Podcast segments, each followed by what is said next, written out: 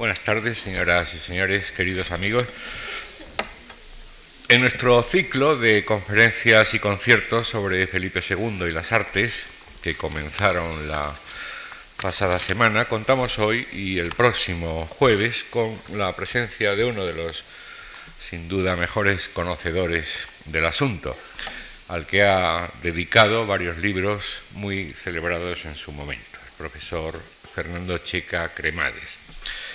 Madrileño de 1952, es doctor en Filosofía y Letras, especialidad de Historia del Arte, y también licenciado en Derecho por la Universidad Complutense de Madrid. Es profesor titular de Historia del Arte en la Universidad Complutense y desde mayo de 1996 director del Museo del Prado. Su libro Felipe II, Mecenas de las Artes, publicado en 1992, mereció el Premio Nacional de Historia en 1993. Su campo de estudio abarca eh, sobre todo las, las, épocas del Renacimiento y el Barroco, con especial dedicación al tema del coleccionismo y el mecenazgo regio en la España de los siglos XVI y XVII, así como el de las relaciones artísticas de la monarquía hispánica con toda la Europa de esta época. El total de sus publicaciones abarca ya más de 100 títulos. Recordemos solamente algunos libros como Carlos V y la imagen del héroe en el Renacimiento, es un libro de 1987, el, ya mencionado sobre el mecenazgo de Felipe II de las Artes, Tiziano y la monarquía hispánica, Madrid 1994, Pintura y escultura del Renacimiento en España, mm, la imagen impresa en el Renacimiento y el manerismo, y su colaboración en mm, bastantes libros colectivos como El coleccionismo en España, Las casas del rey, casas reales, cazaderos, jardines, etcétera, etcétera. Igualmente ha sido comisario de exposiciones muy recordadas, muy brillantes, como Reyes y Mecenas, los Reyes Católicos Maximiliano I y los inicios de la Casa de Austria en España, el Real Alcázar de Madrid, dos siglos de arquitectura y coleccionismo, Plantino, dos siglos de relaciones culturales entre Amberes y Madrid, etcétera, etcétera. Don Fernando Checa ya colaboró con nosotros, quizá algunos de ustedes lo recuerden, hace un año, cerrando el amplio ciclo que dedicamos al Museo del Prado. Quiero agradecerle en nombre de esta fundación su nueva colaboración en nuestras actividades y a todos ustedes su presencia. Gracias buenas tardes. Quiero agradecer eh, yo también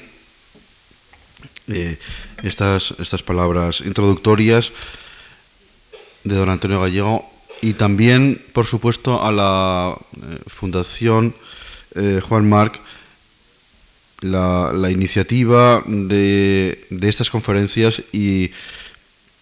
haberme tenido en cuenta en, en ellas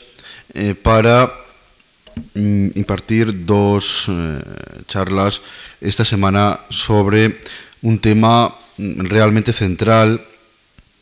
en el arte europeo del siglo XVI y en, y en la historia del mecenazgo y el coleccionismo eh, de, todos los tiempos, ¿no? como es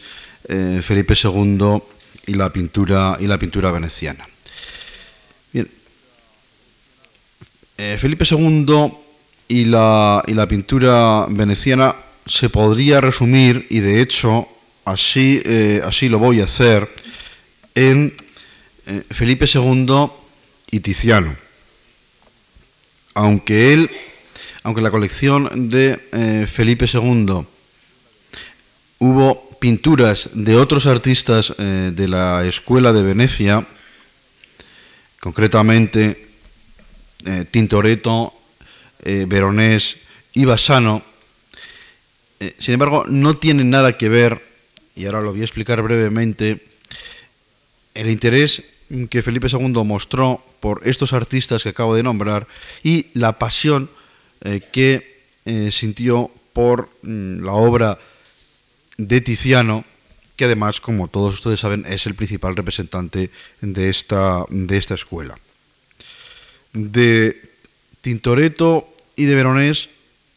poseyó algunas pinturas que conocemos por los inventarios,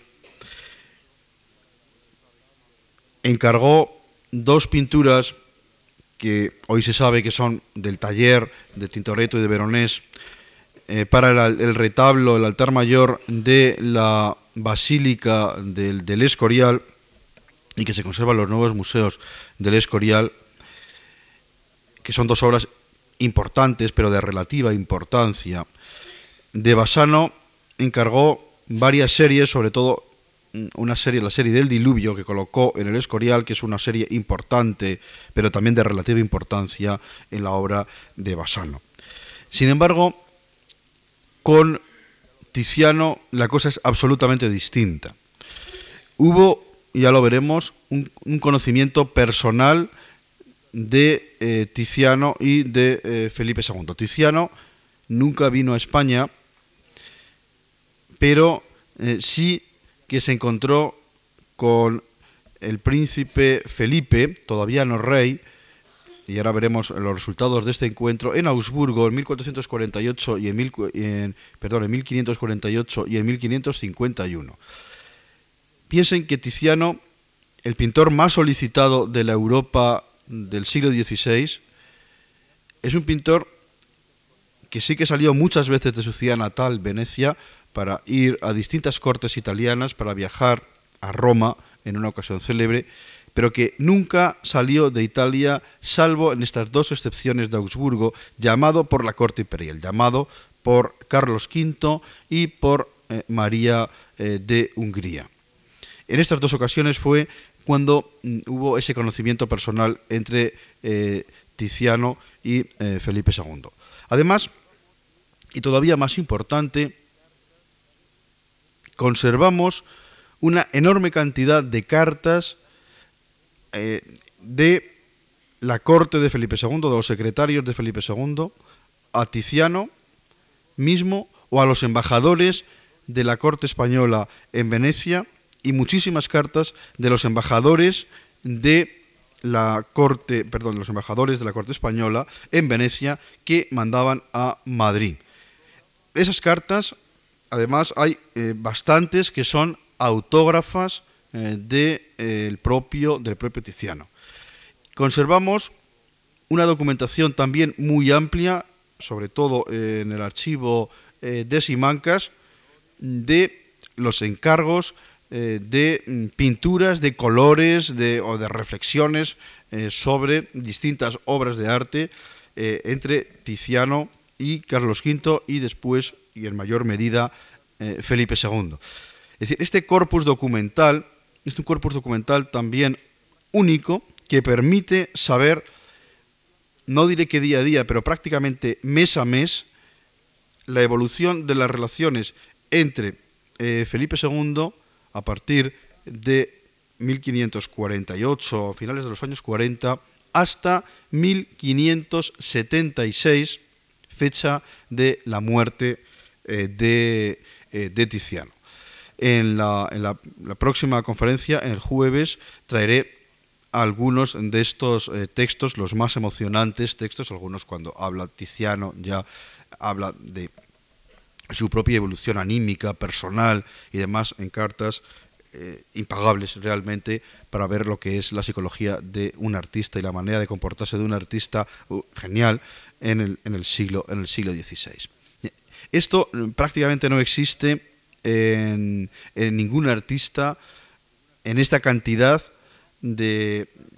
y en esta intensidad en ningún artista del mundo moderno tenemos que entrar en el mundo contemporáneo tenemos que entrar pues en las cartas de Goya Zapater y ya bueno pues en, los artistas del 19 y del 20 eh, donde la documentación lógicamente es mucho mayor para tener esta base también eh, documental eh, para comprender eh, cómo eran las relaciones entre un mecenas y un, artista. Además tenemos, y también la próxima, el próximo día traeré algunos textos, las crónicas eh, y las descripciones de, mm, del Escorial, donde fueron a parar la mayoría o gran parte de las obras eh, de Tiziano, sobre todo textos de el padre Sigüenza, mm, que es uno de los críticos más importantes de Tiziano de todos los tiempos, que contempló la llegada y la instalación casi día a día también de la colección de Tizianos al monasterio de el, eh, del Escorial. Conocemos también los libros de entregas de todas las mm, pinturas de Tiziano según iban entrando en el Escorial en 11, en esos 11 libros que existen en el archivo de Palacio. O sea que tenemos una documentación mm, exhaustiva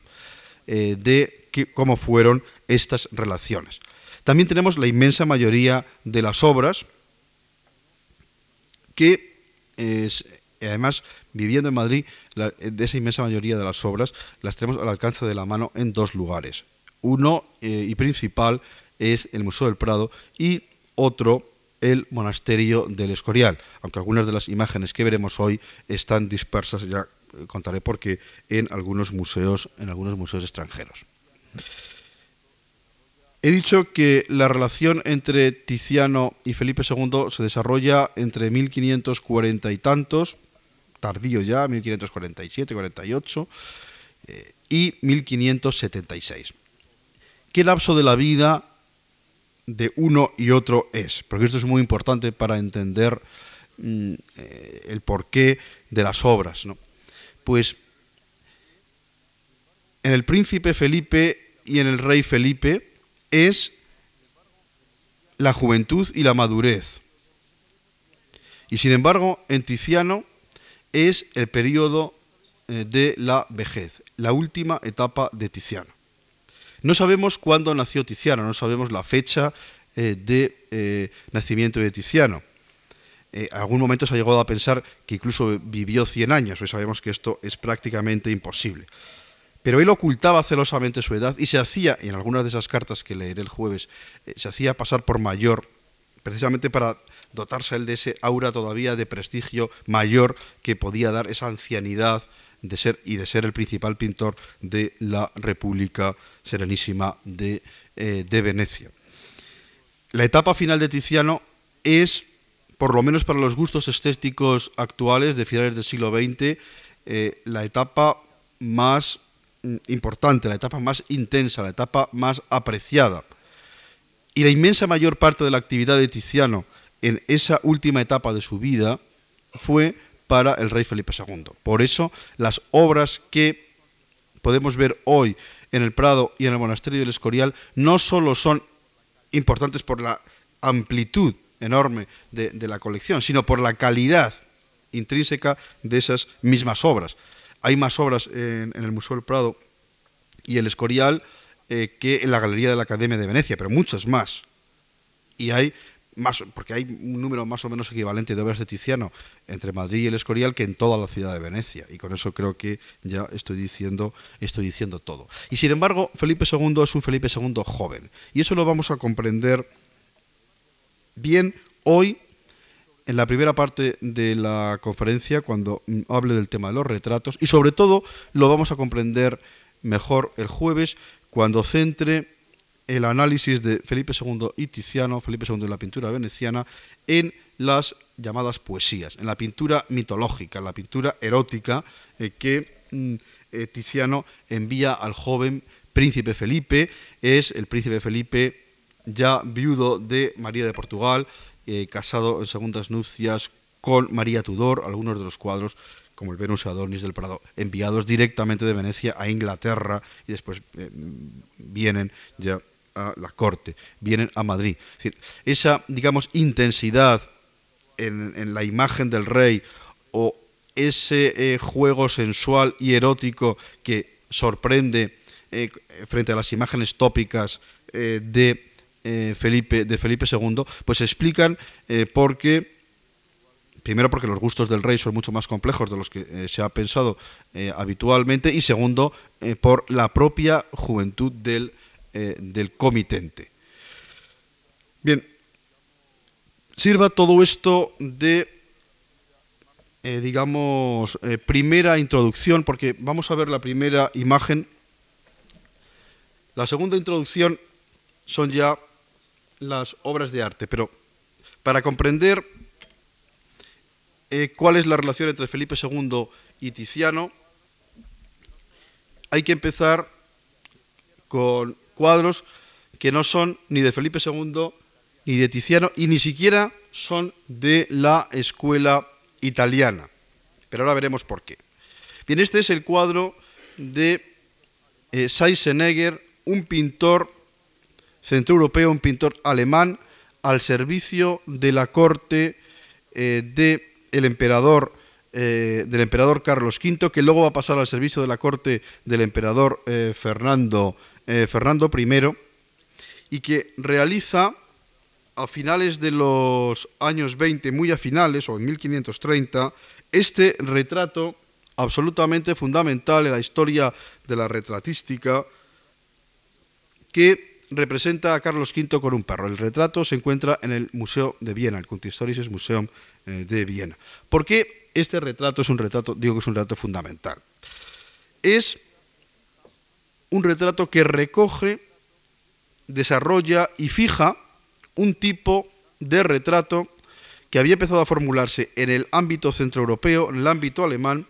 que consistía en retratar a el personaje de cuerpo entero de tamaño natural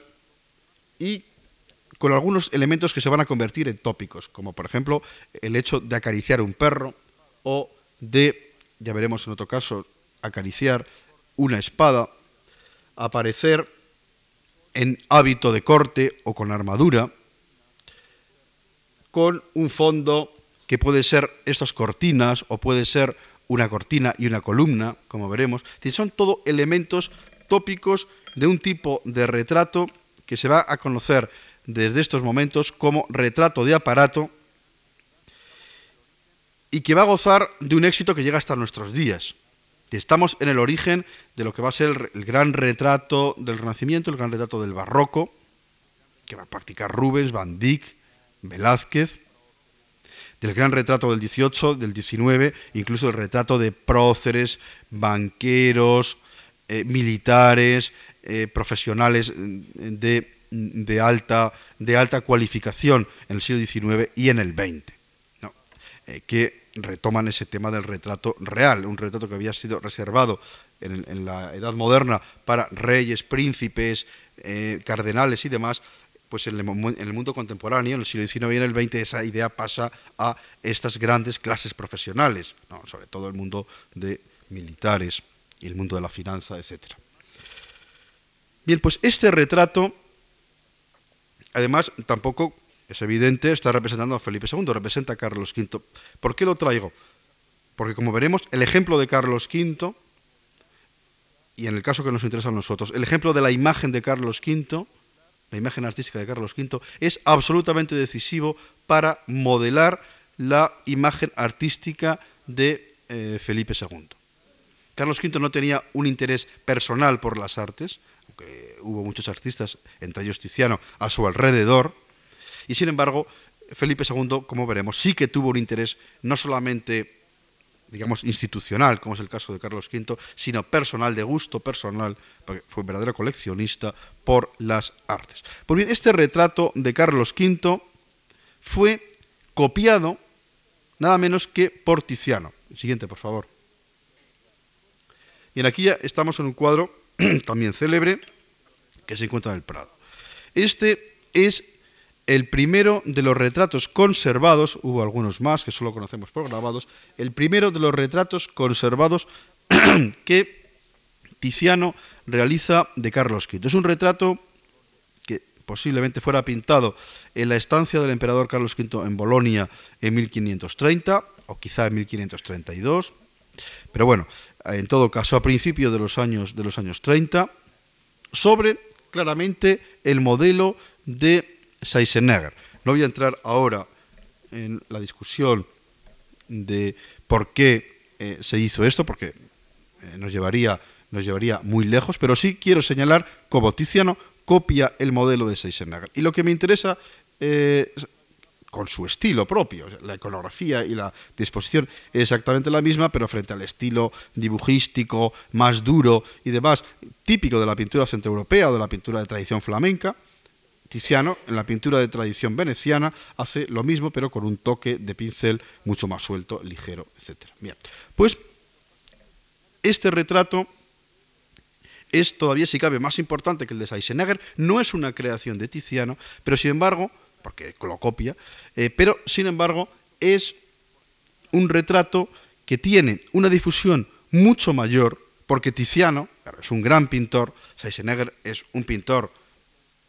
mucho más local, un pintor sin proyección internacional, pero Tiziano es un pintor que ya en 1530 ha alcanzado su madurez, aunque todavía le quedan 46 eh, años de, vida. Es un pintor que ha pintado para las grandes familias de la aristocracia italiana, muchas de ellas al servicio del emperador Carlos V. Esas familias y esos personajes como Aretino y demás eh, quieren presentar al gran pintor a el hombre más poderoso de la Europa de su tiempo y este retrato sirve de mm, propaganda, digamos, de difusión de ese tipo de retrato de aparato y sirve de modelo para retratos que después va a hacer el propio Tiziano ya de eh, Felipe II, donde fijará definitivamente ese modelo, ese modo de hacer que es el retrato el tipo retrato de aparato. Pero antes de llegar, todavía, por favor, vamos a ver la siguiente. Quiero que veamos este personaje que estamos viendo aquí es Maximiliano II, cuando todavía no Maximiliano II va a ser emperador, todavía no es emperador, es un retrato pintado cuando él era regente de España, es decir, en la época en la cual Carlos V estaba fuera de España y Felipe II, el príncipe, también, porque estaba en el viaje de 1548, que ahora me referiré, y los regentes eran eh, María, la emperatriz María, y Maximiliano. Entonces Antonio Moro, que es el autor de este retrato, viene a España, camino de Portugal, y en España pinta estos dos retratos, vamos, este retrato y su pareja. He traído este, que se encuentran los dos en el Prado, he traído este para que veamos cómo ese tipo de retrato de cuerpo entero y demás, aquí ya vemos más fijado el tópico porque ya aparece la espada, ya aparece la mano encima de una mesa donde está uno de los símbolos del poder militar que es, eh, que es la celada. Además, es un tipo de retrato nórdico que sin embargo lo, va a retomar Tiziano, ya lo hemos visto en un cuadro 18 años anterior o 15 años anterior en el Carlos V y que sobre todo, el siguiente por favor, Tiziano va a retomar en el primer retrato que conocemos de Felipe II. Pero antes de este retrato de Felipe II, quiero que veamos a el retrato de la madre de eh, Felipe II.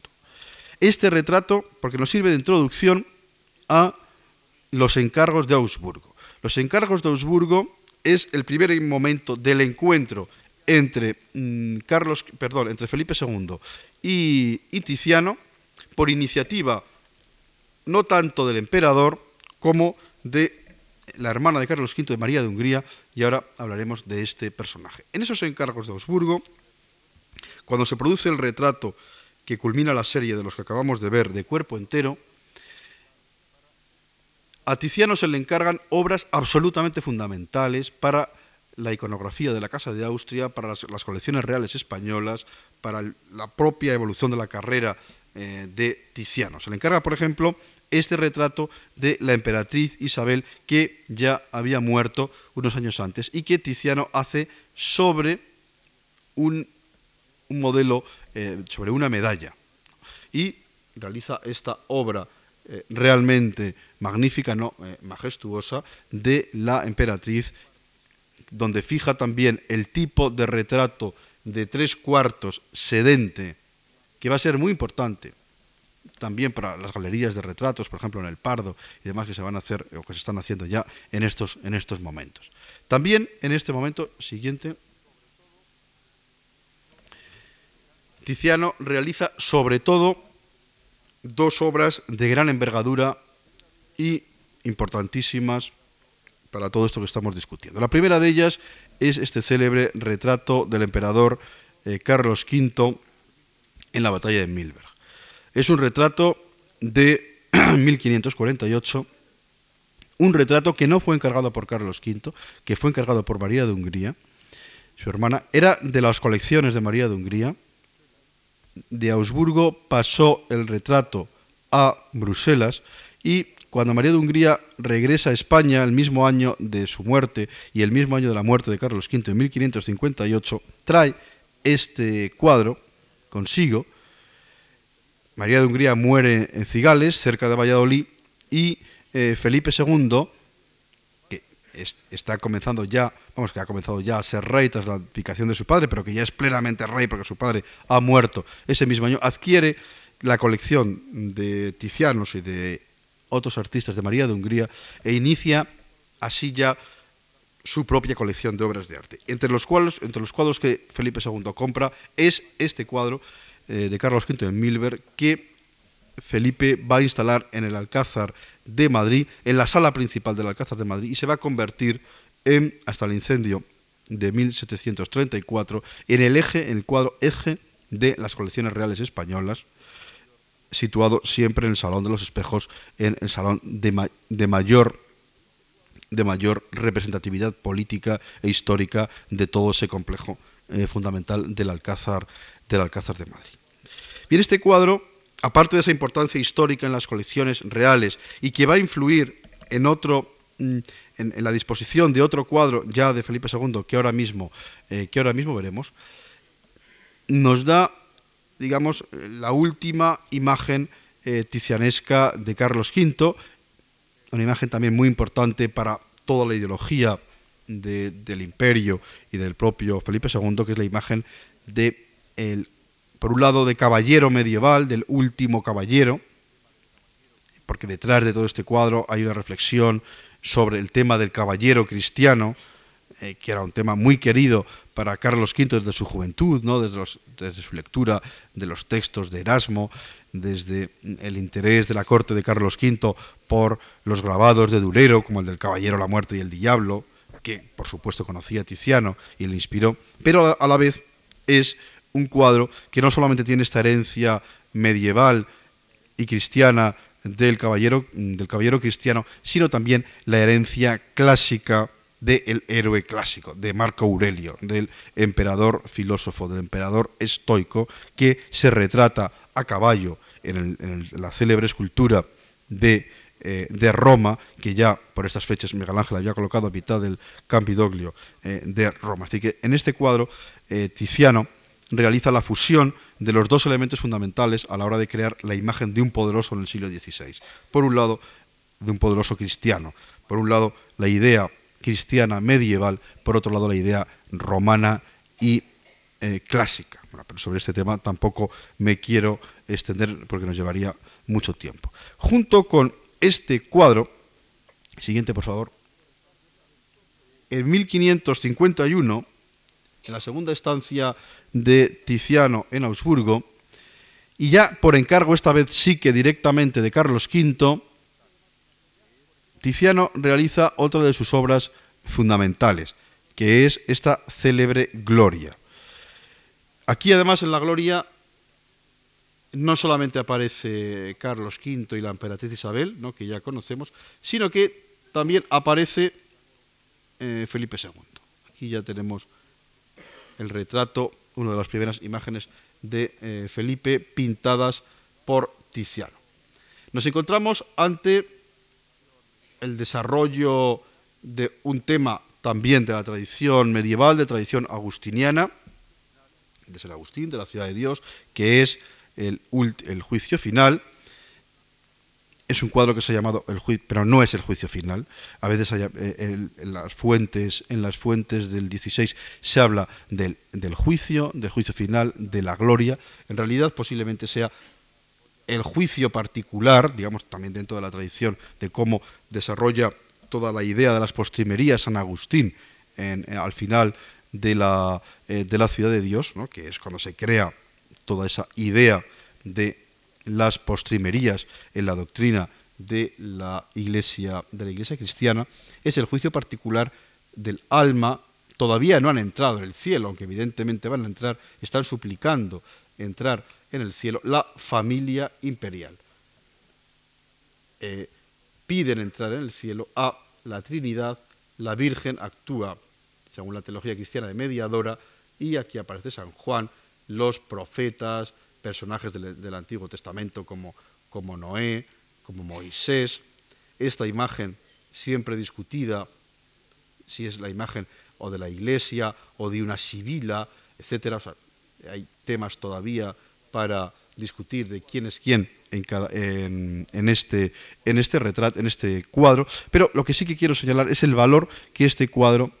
tuvo en la corte española eh, del siglo XVI. Carlos V lo llevó a Bruselas, de Bruselas lo trajo a Juste, era uno de los cuadros fundamentales del emperador Carlos V en Juste, junto con el retrato de su mujer, que la emperatriz Isabel que acabamos de ver, y en la narración eh, que hace el padre Sigüenza de los últimos momentos de Carlos V en Juste, eh, Carlos V pide ver el cuadro de su mujer y pide ver este cuadro, que él había dejado en, su testamento, los codicilios de su testamento, dicho que debía estar colocado al lado de su tumba, en el mismo monasterio de Juste. Es decir, que sabemos que Carlos V murió contemplando este cuadro y que además este cuadro ordenó que fuera colocado al lado de su tumba en el altar mayor de la iglesia de Juste. Por eso, mm, cuando eh, Felipe II construye el Escorial. Y uno de los fines fundamentales del Escorial es servir de enterramiento, de panteón a los restos de su padre y de toda su familia, también en el mismo momento que traslada los restos del panteón, eh, perdón, de, de Yuste al Panteón del Escorial, a la primera sepultura de Carlos V en el Escorial, lleva también este cuadro, porque consideraba que era algo que debía acompañar eh, lógicamente a los restos de su padre. Y era un cuadro también muy importante mm, para mm, la devoción eh, de la Casa de Austria en, a lo largo eh, de mm, todo, eh, de todo el siglo XVI. Es un cuadro de devoción dinástica, es un cuadro en el cual se está expresando la idea de la adoración eh, perpetua de la Casa de Austria pues, a un dogma como es la Santísima Trinidad. Y este cuadro también se ha puesto muchas veces en relación con la propia idea de Felipe II de las esculturas también arrodilladas de Carlos V y su familia, Felipe II la suya, obra de Leoni, que instala a derecha a izquierda del altar mayor del Escorial, también en adoración perpetua ante el sacramento de la Eucaristía. Es decir, que mm, estos cuadros, toda esta iconografía se va reelaborando, se va enriqueciendo, va adquiriendo densidad a lo largo de todo el siglo XVI e inclusive el siglo XVII, tema que no, no voy a entrar ahora, eh, en lo que es Mm, en lo que es la, casa, la iconografía de la casa de Austria que se está creando ahora. Es decir, ahora se están creando los tipos, se está creando el, tema de la adoración perpetua, se está creando el tema del el rey a caballo, en el Carlos V precedente, por supuesto, de los retratos de, Velázquez, y se está creando también el tema del retrato de aparato siguiente, porque bien, aquí ya volvemos al retrato de aparato y ya vemos la primera obra encargada por Felipe II plenamente el cuadro realmente inicial de toda esta, de toda esta relación. Es un cuadro pintado en 1548 en Augsburgo, donde recoge, donde Tiziano recoge toda esa tradición de el retrato de aparato que ya he comentado, pero además ya le dota de absolutamente todos los elementos tópicos. Es ya un rey, un príncipe, perdón, con armadura, de manera que se está refiriendo también a las esculturas de los emperadores en armadura, esculturas como el Augusto de Primaporta y demás, una reflexión sobre el mundo, eh, sobre el mundo clásico. Es el mismo momento que, por ejemplo, aunque no lo voy a traer, es el del cuadro de Antonio Moro, que retrata a Felipe II con la armadura tal como iba el, día de San Quintín, como dicen, como dicen los inventarios. Además, una de las manos está ya sobre la espada, como símbolo ¿no? de, la justicia y del poder militar, la otra sobre la celada, símbolo también del poder militar, aparece la mesa que soporta la celada, como en el futuro esa mesa soportará pues las coronas de reyes, emperadores, los cetros, o sea, todo lo que son los símbolos del poder o los símbolos del saber, como los planos cuando se retraten arquitectos, los, em, los instrumentos científicos cuando sean científicos, espadas y demás cuando sean militares en el siglo XIX. Detrás aparece la columna, como aparecerá en Rubens, en Van Dyck, en Velázquez o en el propio siglo XVI en el Felipe II Anciano de Pantoja de la Cruz de la biblioteca, de la biblioteca del Escorial. Es decir, nos encontramos ante una obra que recoge toda esa tradición, la fija y la difunde absolutamente. Esta obra también va a ser una obra conocidísima por todos los grandes artistas eh, de, eh, sobre todo del siglo XVII, eh, que la verán, vamos, fundamentalmente por artistas como, como Velázquez, y como Rubens, y luego ya como la retratística madrileña de Carreño, etcétera, etcétera, y mm, eh, será sobre todo a través eh, de, mm, de, Rubens difundida eh, por, por, toda, por toda Europa, alcanzando ese éxito que ya he comentado tantas veces. Entonces,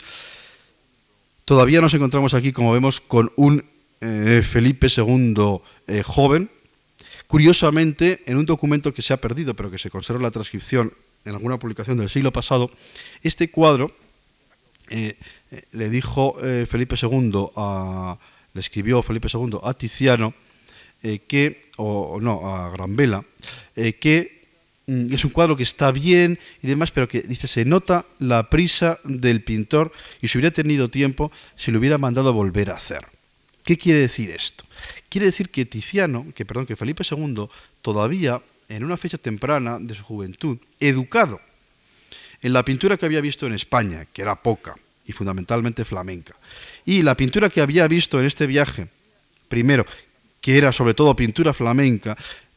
tenía en su retina la pintura, digamos, dura, apretada, dibujística de los flamencos. Y no supo comprender que este no es un cuadro que no estuviera sin terminar, que es que Tiziano pintaba así. Y que además iba a seguir pintando así y iba a acentuar esa desmembración de, la, pincelada todavía más a lo largo del tiempo. Lo curioso es que Felipe II, que realiza esta crítica de Tiziano, Luego Tiziano va a empezar a mandarle inmediatamente cuadros como La Dana, y que veremos la semana eh, pasado mañana, la, el Venus y Adonis, en fin, muchas más obras que cada vez tienen una pincelada más deshecha y sin embargo la mirada del rey se educa a través de los ojos eh, eh, de, Tiziano y sigue la, obra de Tiziano hasta la muerte del artista en el año 76, aceptando plenamente eh, esa disolución pictórica sin ningún tipo de problemas posterior. Pero en este momento curiosamente eh, todavía, eh, todavía los tiene. En este es el cuadro inicial de, podríamos llamar el cuadro inicial de esta relación y de este mecenazgo, pero también con él terminan los retratos de Felipe II y Tiziano hechos de manera directa porque ya no se van a volver más. Solamente, siguiente por favor ya al final de la vida de Tiziano, en el año 75, Tiziano va a enviar a Felipe II un cuadro muy distinto, un cuadro que está ya pintado eh, sobre modelos, eh, sobre el conocimiento previo y sobre modelos mm, eh, que se mandaron desde la corte a Venecia, cuando realiza este cuadro que es un cuadro muy aparatoso, es un cuadro eh, menos atractivo, pero muy importante para la iconografía de Felipe II. Es eh, Felipe II ofreciendo al cielo el infante don Fernando y con el fondo de la batalla de la batalla de Lepanto. Bien, este es un cuadro que en el estado que conocemos, que conocemos hoy en el Prado, toda la parte baja y parte de las columnas es un añadido de Carducho de principios del 17, cuando este cuadro se colocó, se recolocó en el Salón de los Espejos del Alcázar. Esto también lo voy a comentar un poco. Bien, primero un, poco la iconografía. Es un cuadro que refleja dos acontecimientos importantes eh, del, mismo, del mismo año, ¿no? que es la batalla de Lepanto y el nacimiento del el príncipe Don Fernando. El nacimiento del heredero es absolutamente fundamental. El poder de las dinastías y el poder de la Casa de Austria fundamentalmente se basaba en la herencia, en la herencia dinástica. Y después de los problemas que tuvo hasta la muerte trágica del el príncipe don Carlos, pues la aparición, el nacimiento de un heredero siempre era saludado como la salvación, porque era así además la verdadera salvación eh, de la monarquía. Pues bien, en un determinado momento, el heredero fue este príncipe don Fernando que murió a los dos años. Por eso, Felipe II le da tanta importancia y encarga este cuadro a Tiziano de cómo ofrece al cielo a este niño, al infante eh, don Fernando, que es recibido por este ángel que porta esta filacteria que pone mayor a tibi, o sea, tú serás mayor. Eh, así que la idea de que la dinastía se va engrandeciendo conforme va, eh, va pasando el tiempo. Y además se liga con otro gran acontecimiento del momento, que es la batalla de Lepanto. Son dos acontecimientos que no tienen en principio nada que ver entre sí, pero Felipe II quiere que los eh, aparezcan en el mismo cuadro, con la presencia del, turco vencido, etc. Y esto nos indica cómo no solamente Felipe II y los poderosos del siglo XVI buscaban en el arte una satisfacción estética, que por supuesto Felipe II que le gustaba sí que lo buscaba, y sobre ese tema incidiré más eh, pasado mañana con la pintura profana, sino que buscaban también un sentido político de la obra de arte. Un sentido político aquí es se desarrolla en dos facetas. Por un lado, la política dinástica y por otro lado, la política militar. Y el, artista pues, lo une, y Felipe II lo quiere unir, en una, en, una sola, en una sola imagen. De la importancia política de este cuadro nos habla el hecho de que Felipe II ya en el Salón del Alcázar que lo colocó, lo colocó al lado, en el mismo salón, donde estaba el Carlos V a caballo de Tiziano, el cuadro de Milberg, y indicando cómo ese era el cuadro que quería que representara su propia imagen para el futuro. Así lo comprendieron Felipe III y sobre todo Felipe IV y Carlos II en el siglo XVII, que cuando, de manera que cuando el Salón de los Espejos del Alcázar se fue articulando en su colección, que se cambió muchas veces conforme pasaba el tiempo, se fue refinando, cada vez eran obras de mayor calidad, de Rubens, etc. Siempre había un elemento fijo en ese salón, que representaba el poder de la monarquía española, que eran los retratos de los reyes. Pues bien, el retrato que representaba Carlos V y eje de las colecciones, como he dicho, era el cuadro de Milberg. Y el retrato que representaba a Felipe II ante los embajadores, ante las grandes recepciones del Alcázar de Madrid, era el, este cuadro que estamos viendo aquí. Es decir, que este era, digamos, el segundo cuadro en importancia de ese, eh, de ese conjunto. Pero vamos, con este cuadro nos hemos ido del principio de la relación de Felipe II eh, con Tiziano desde el punto de vista del retrato, con el retrato de Augsburgo, al final, que es este retrato con el príncipe, eh, con el príncipe don Fernando. Vamos a volver para atrás para ver la segunda de las facetas que quiero resaltar hoy. no, volver para atrás es... Mm, no, siguiente y siguiente. volver para atrás me, refería al hilo de la conferencia.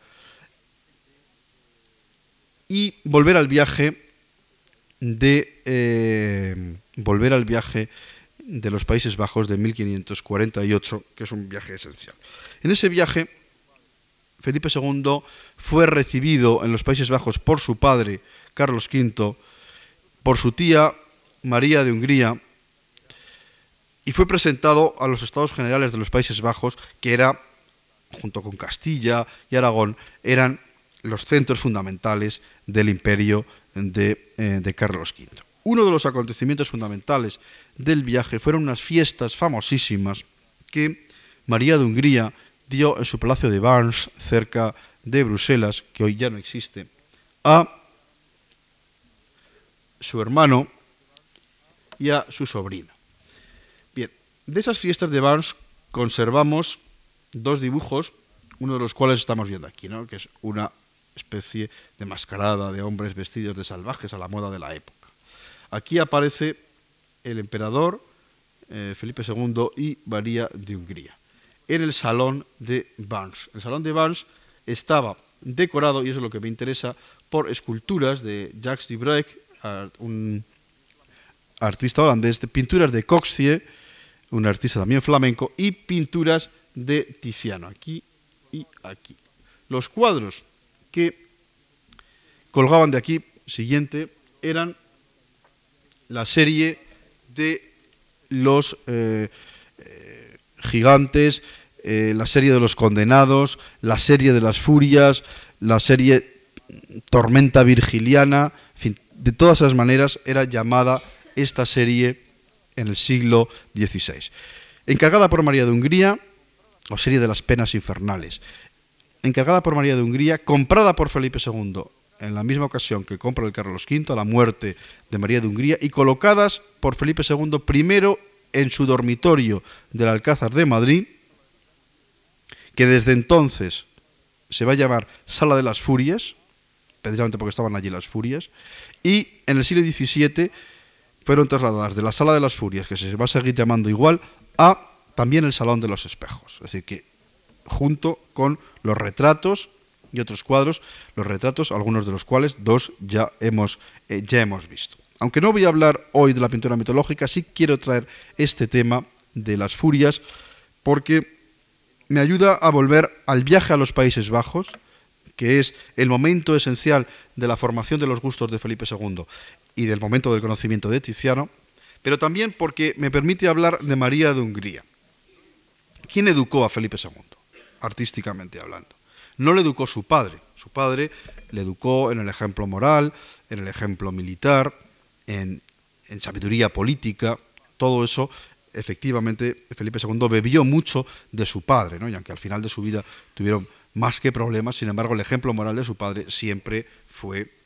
estuvo presente. También sirvió la imagen de, artística de su padre para modelar la suya. Pero lo que eran gustos artísticos, no los podía recibir de Carlos V sencillamente porque Carlos V apenas los tenía. Lo recibió de dos personajes. Lo recibió del cardenal Granvela, que era como el gran ministro en los Países Bajos de eh, Carlos V. Granvela tenía una colección importante. Granvela era el que atrajo a Tiziano, el que atrajo a Antonio Moro, el que atrajo a Jacopo da el protector de Miguel de Coxie, en fin, el protector de Leoni, de los grandes artistas imperiales que sirvieron a Carlos V y después a Felipe II. Junto con, eh, con Gran Vela, retratado por ejemplo por Antonio Moro en un cuadro fantástico del Museo de Viena o por Tiziano en otras ocasiones, junto con Gran Vela está María de Hungría. María de Hungría era el personaje más inteligente, tanto política como estéticamente e intelectualmente, de la Casa de Austria en, el siglo XVI. aunque yo no quiero hacer eh, feminismo de ninguna manera, sí que hay que decir que Margarita de Austria, la tía de Carlos V, y después su hermana, María de Hungría, desde el punto de vista artístico, son los personajes fundamentales para la articulación eh, artística y los gustos artísticos de la Casa de Austria en el siglo XVI. María de Hungría fue la que hizo ver a Felipe II en su palacio de Bruselas, en su palacio de Berns, las obras de, Tiziano, las de Coxtie, pero también las obras de Van der Weyden. Por ejemplo, en el Palacio de María de Hungría, en Berns, estaba el, descendimiento de Van der Weyden, que Felipe II primero va a mandar copiar a Coxtie, en el cuadro que ahora se encuentra en el Escorial, y que después va a adquirir el original en el cuadro que se encuentra en el, en el museo, en el museo del Prado. Eh, María de Hungría mm, poseía el matrimonio Arnolfini de, de Baney, que luego por toda una serie de, avatares, sucesorios y demás, va a pasar a las propias colecciones de, mm, Felipe II. Es decir, es un personaje absolutamente, eh, absolutamente eh, capital. María de Hungría, además, también poseía una gran cantidad de pintura religiosa eh, de, de Tiziano, exactamente igual María de Hungría que Carlos V. Y tanto de uno como mm, seguramente, tanto de una como seguramente de Carlos V, son, vamos a ver, al siguiente por favor, este cuadro, seguramente la de Carlos V, aunque no se sabe con absoluta seguridad, esta dolorosa de Tiziano y seguramente de Carlos V ya, siguiente por favor, el este Exeomo. Estos dos cuadros estuvieron en Yuste y pasaron también en 1574 al monasterio del Escorial, formando parte esencial de la colección de Felipe II. Y nos encontramos aquí con ya en la segunda faceta importante que quiero tratar hoy, que es la pintura religiosa de Tiziano, que tiene el mismo origen, María de Hungría y Carlos V, en primero estos dos obras que nos expresan perfectamente lo que es la devoción privada de Carlos V y de Felipe II cuadros de pequeño formato, cuadros de oratorio, cuadros eh, que estaban en el oratorio de Yuste y cuadros que luego van a pasar a el monasterio del Escorial y de allí, en la propia vida de Felipe II, a oratorios privados de Felipe II en el Alcázar eh, de Madrid. O sea que ante este tipo de imágenes nos encontramos mm, con las imágenes que excitaban realmente la piedad particular, no digamos las ceremonias litúrgicas de el, eh, del emperador y de su hijo. Y ya pasando, siguiente por favor, a Felipe II, quiero destacar este cuadro. Este cuadro es importantísimo porque es el cuadro que Felipe II tenía en su oratorio privado de El Escorial. Ahora está en el Museo del Prado. La habitación del Escorial, la celda de Felipe II era el Escorial, estaba adornada fundamentalmente con pintura flamenca de tipo devoto, destacando, por ejemplo, un cuadro como la Tabla de los Pecados Capitales del Bosco, porque eh, los gustos de Felipe II no solamente eran Italia, sino también los Países Bajos, aunque no voy a hablar de ese tema hoy. Y entre la celda donde está la cama, etcétera, y el altar mayor, hay una pequeña capilla que es muy poco conocida, apenas, eh, apenas visitada, un oratorio privado, y en, ese, en la capilla de ese pequeño oratorio privado estaba este cuadro que estamos viendo aquí, que es eh, Cristo en el camino del Calvario. Aquí el padre Sigüenza nos habla de cómo eh, Felipe II pasaba las noches rezando, llorando, etcétera, viendo cómo las culpas de Cristo, etcétera, pues mm, eh, eh, las culpas de los pecados de la humanidad eran redimidos por Cristo, etcétera, o sea que eran verdaderos cuadros para excitar la piedad íntima eh, de el, de el rey, ¿no? Ese cuadro que viéndolo en esta imagen, pues a lo mejor no nos damos idea, ¿no? pero viéndolo directamente en el Prado, la expresión del rostro de Cristo, la expresión de, del samaritano, la mano en primer plano, todo eso nos está indicando esa idea ¿no? del dolor, de la carga, de la culpa eh, de, eh, de, Cristo, que era algo eh, que mm, excitaba esa piedad íntima de Felipe II. Curiosamente, cuando Felipe IV continúe con esta tradición, también en unos oratorios tendrá otro Tiziano, también está en el Prado, de menor formato, pero exactamente con el mismo tema, un Tiziano de época eh, incluso más, eh, más avanzada. Siguiente. Bien, pero en el Escorial y en los oratorios del Alcázar no solamente había esa pintura de la devoción íntima, de la devoción privada, de los verdaderos sentimientos eh, de los reyes, de, eh, Felipe II. El Escorial fue concebido eh, por Felipe II como un lugar de exaltación de la imagen religiosa, en un momento en el cual la imagen religiosa estaba siendo atacada desde muchos frentes, fundamentalmente y sobre todo desde el Frente Protestante, que negaban la validez de la imagen como medio de exaltación de la devoción. Bien, pues frente a esta idea, eh, Felipe II levanta el monasterio del Escorial y lo llena de imágenes. Lo llena de imágenes que tienen un doble valor. El valor estético, el valor de ser obras de alta calidad artística en gran parte, sobre todo cuando encarga las obras de, y compra las obras de Van der Weyden, las obras del Bosco o las obras de Tiziano, pero también para demostrar que la imagen religiosa tiene una validez, que hay que defenderla en esos momentos en la cual desde el frente religioso y político que le es adverso está, está, siendo, está siendo atacado. Entonces, aparte de los pequeños lugares, aparte de los oratorios y de las celdas privadas, en el Escorial, eh, Felipe II va a colocar imágenes sagradas no solamente en el altar mayor, en la gran basílica, sin embargo no va a haber eh, nada de Tiziano, como luego comentaré, o en la capilla pequeña, en la capilla privada, en la capilla en la capilla de prestado, donde va a colocar tres tizianos absolutamente capitales, sino que además en lugares como la sacristía o en lugares eh, como las salas capitulares, los va a convertir en museos, en verdaderos museos, casi en el sentido moderno de la palabra, porque eran lugares de relativo acceso público, de pintura religiosa de la más alta calidad en las cuales eh, Tiziano va a tener muchísimo que decir. Bien, aquí por eso he traído esta imagen actual, pero que es como estaba en el siglo XVI, eh, con más cuadros en ese momento, de las salas capitulares del Escorial, de esas eh, dos grandes salas Izaguán, eh, que van a ser decoradas con cuadros a los lados, cuadros en las paredes, como están en la actualidad, entre ellos algunas obras de Tiziano que veremos, y con dos, dos altares con un San Jerónimo y con una, con una eh, oración en el huerto, eh, obras capitales ya de la última etapa de Tiziano. Vamos a ver una de ellas, siguiente por favor, que es el San Jerónimo. El San Jerónimo de, Tiziano,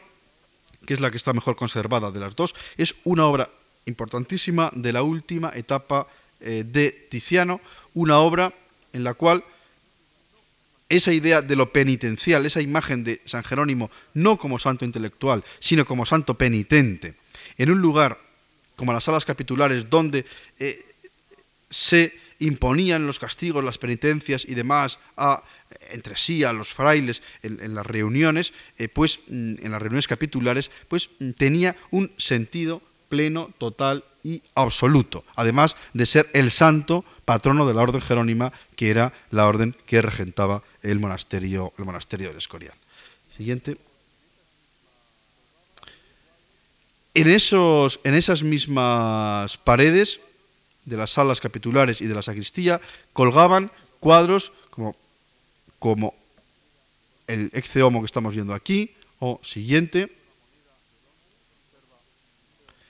como el Cristo de la moneda que se conserva en el museo, en la National Gallery de, eh, de Londres, también una obra de Tiziano de la última época, o por ejemplo, el siguiente, La Magdalena. La Magdalena de Tiziano, esta versión que vemos aquí es la del Museo de Capodimonte, no, conocemos, no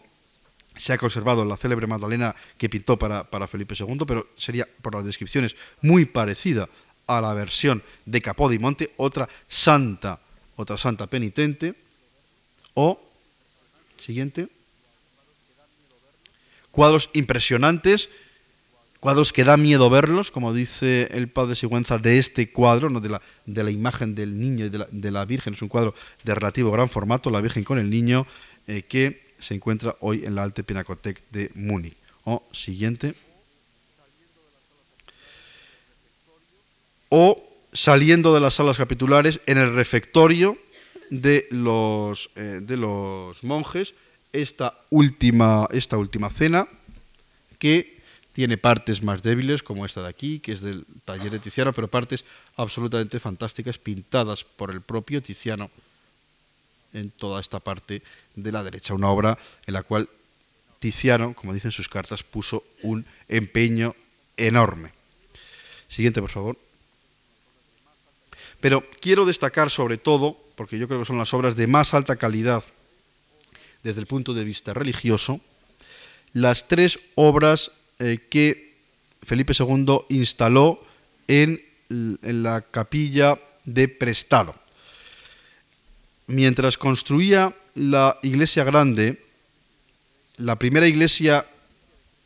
importante que se construye en el Escorial es la pequeña capilla o capilla de prestado, porque estaba allí de prestado, como dice el padre Sigüenza. Esa capilla es muy importante porque en esta capilla instaló Felipe II su primera habitación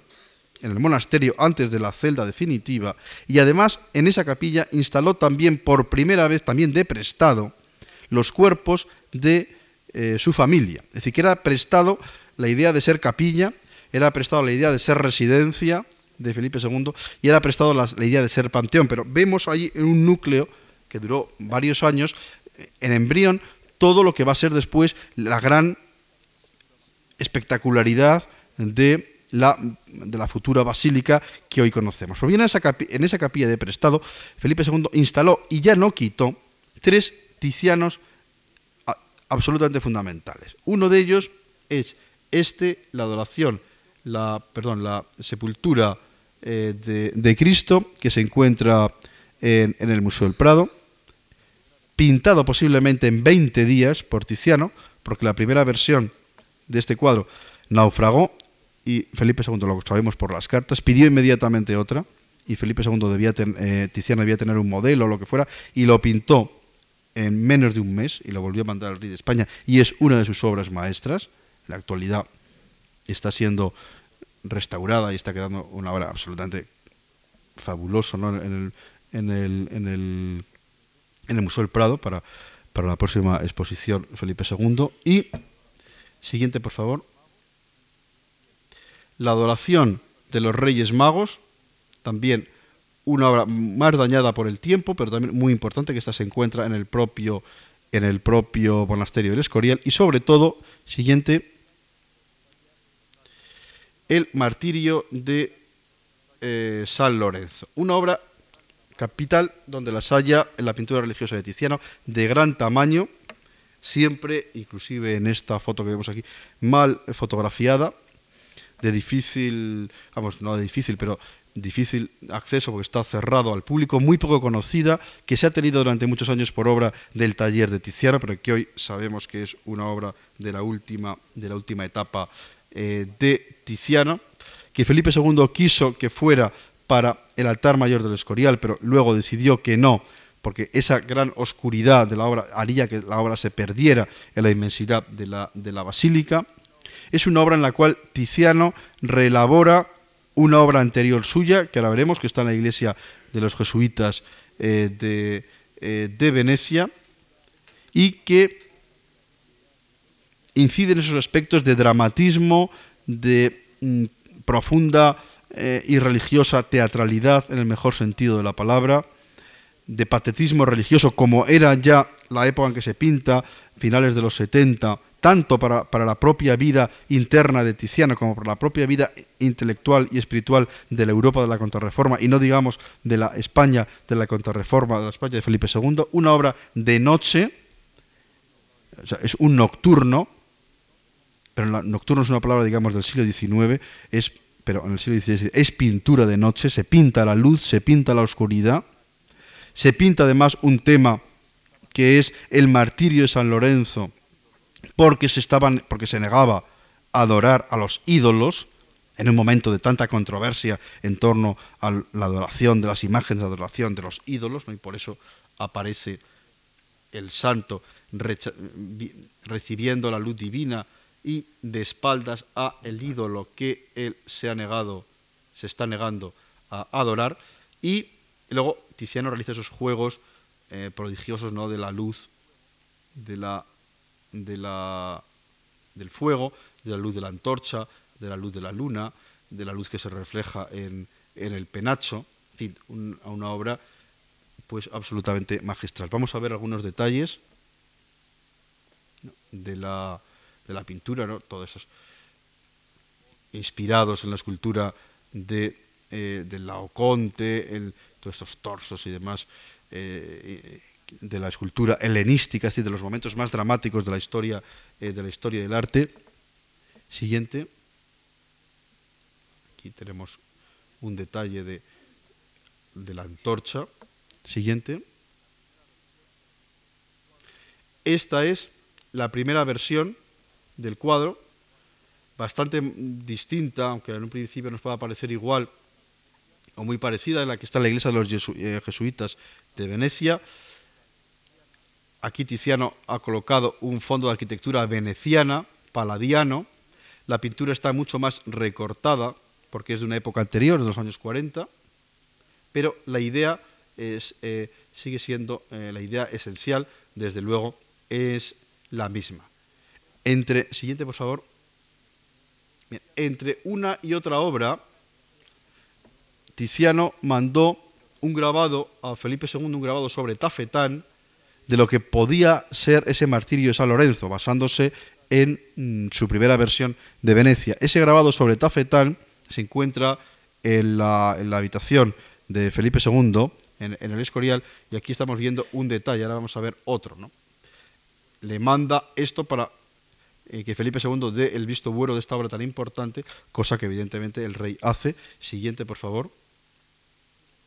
Bien, aquí tenemos, esto lo he puesto al revés, el, el, ídolo, y aquí viene la dedicatoria, Divus Filippi, se lee al revés, ¿no? pues está mal, y la, la fecha. Y todo el juego que hace Cornelius Cort, que es el grabador de esta, de esta estampa,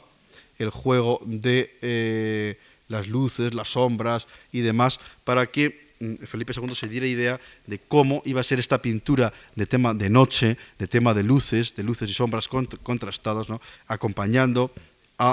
eh, iconográficamente y estilísticamente a la idea del drama eh, que supone el martirio de San Lorenzo, santo al cual está dedicado el monasterio de Escorial, como, todos, como todos ustedes saben. Siguiente.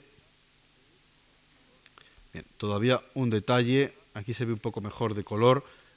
esta obra, que es una obra, como digo, de la última etapa de Tiziano, una obra que por eso eh, los primeros estudiosos de Tiziano en, modernos, en el siglo XIX, eh, Cavalcaselle, Crowe, etcétera, que la vieron muy rápidamente en, el Escorial, cuando era muy difícil eh, ver esta obra, y además, claro, con los ojos decimonónicos, en los cuales las obras de la última etapa de Tiziano muchas veces se pensaban, y todavía hoy se sigue discutiendo, si son obras terminadas o no terminadas. Pero claro, es indudable eh, que podemos dudar que, yo que sé, una obra como Ninfa y Sátiro que está en Viena y que no sabemos eh, cuál era su destinatario, que la obra esté, a lo mejor no está terminada. Pero es indudable que una obra que Tiziano manda al rey de España, después de una amplia correspondencia y de varios meses, incluso años de, realización, es una obra que Tiziano la da por terminada, porque si no, no lo hubiera mandado. O sea, esto es una obra que no cabe duda que está terminada. Y sin embargo tiene ese non finito, ese no terminado eh, eh, de Tiziano que desconcertaba a la crítica del, siglo XIX, de principios del XX, y que hacía ver en estas obras eh, obras de taller, obras menos importantes, obras que directamente no se atribuían a Tiziano. Hoy sabemos que son obras importantes de Tiziano y que además la estética actual admite como las obras más interesantes de Tiziano. De ahí el inmenso valor de toda la colección eh, de del Prado y del, Escorial para la evolución de la pintura del siglo XVI y la de Tiziano y la de Tiziano en particular. Todo esto lo vemos muy bien aquí, esta pintura no eh, deshilachada, deshecha, eh, eh, que ya no está buscando esa belleza ideal propia del Renacimiento para nada, es una pintura de crisis, es una pintura de drama, pero que va muy bien con, la etapa final de Tiziano y con, y con lo que es ya un mundo y que está empezando el, propio mundo de Felipe II, que ya no es el mundo alegre del retrato de Augsburgo ni el mundo alegre de las poesías que veremos pasado mañana, sino el mundo mucho más dramático del monasterio del Escorial y de ya eh, las etapas centrales y finales de, eh, de, su reinado. Bien, quiero, quiero terminar, porque ya me he alargado mucho, siguiente, por favor. Simplemente comparando, no quiero, esa es la versión del martirio de San Lorenzo que hace Tibaldi y que coloca Felipe II en el altar mayor del Escorial, donde pensó en un primer momento colocar el Tiziano, vemos la manera distinta, absolutamente diversa, de tratar el tema de Tiziano y de, un pintor manierista veneciano como, eh, italiano eh, como Tibaldi, tema sobre estos pintores hablará el profesor Pérez Sánchez eh, pues, pues, la semana que viene, pero lo traigo aquí simplemente como contraste. Y quiero terminar, siguiente, con la Santa Margarita, también una obra que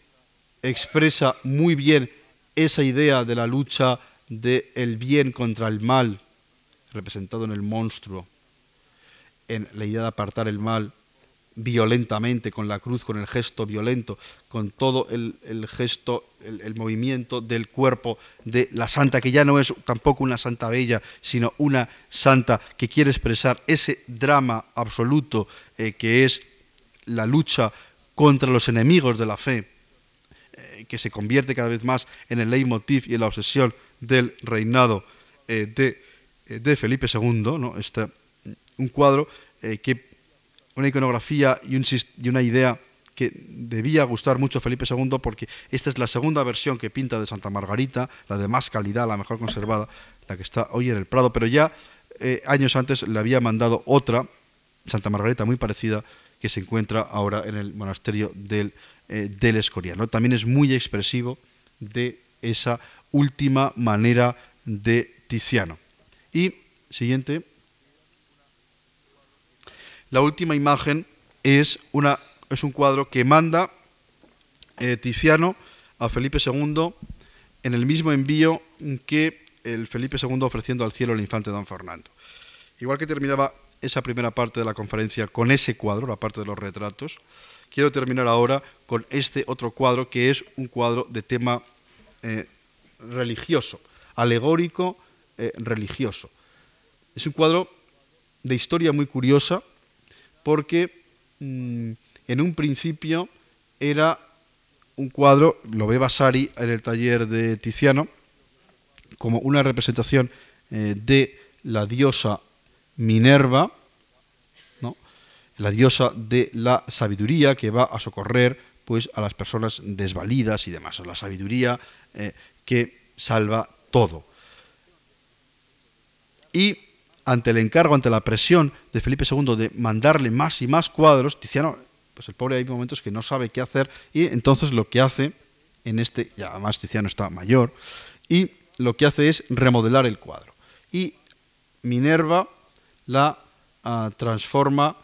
en la figura de España con la enseña y con el escudo de la monarquía y a esta eh, mujer desvalida, la, eh, la transforma en la religión desvalida, atacada, se ve muy mal, por serpientes y demás, atacada por el mal, porque es el símbolo de los protestantes y de los turcos fundamentalmente en este, cuadro. Y aquí,